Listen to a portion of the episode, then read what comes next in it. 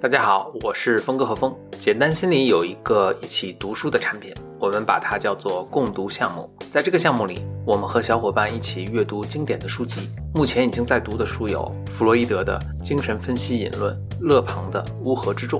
共读项目中，除了一起读书、讨论、做作业之外，简历里和我还录制了一套领读的音频，是我们在阅读过程中的知识分享。这里选取几个片段和大家分享。了解更多有关简单心理共读项目，可以关注微信号“简单共读”。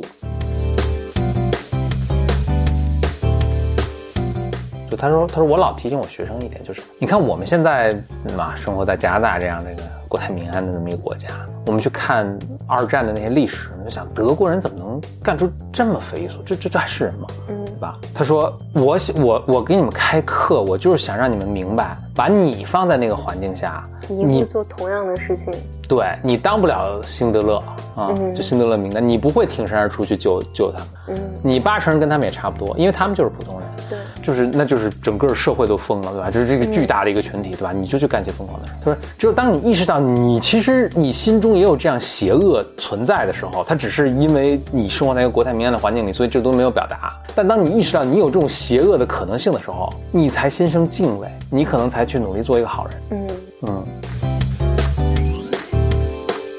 然后其中，但我想讲的其中，他其实电影里面安排了一个角色，就是一个富家的子弟，就后来自杀的那小孩。对对，电影暗示这个富家子子弟在家里面得不到关注。嗯，然后所以当这个班级的运动轰轰烈烈的开展起来的时候。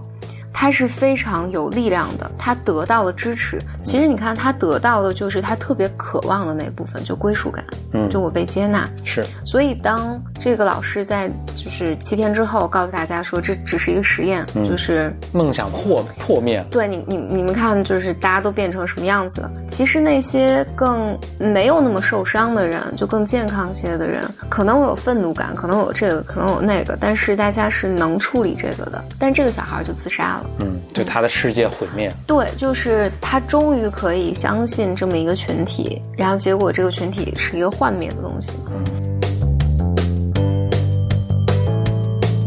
这个插画是是这样的：是一个阿拉伯人骑着骆驼在山间的一个小路上走，结果转过弯之后呢，碰见一只狮子。所以这个时候呢，这个人就是一侧是悬崖，一侧是峭壁，然后往前走不了，往后退不了。然后这个人就想，我只能闭上眼睛等死了。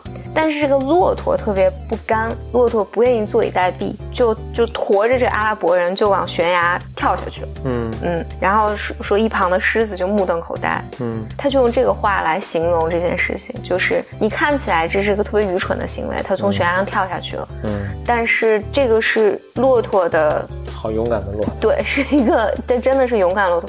这个是我的督导，也是在我刚刚开始接受督导的时候，我觉得给我特别大触动的事情，就是他。每次都说你不要看这个人的症状，这个人在他家庭里面是最勇敢的那个人，就是这只骆驼，其他人都坐以待毙，只有他跑出来承担了症状。嗯嗯，他在做努力。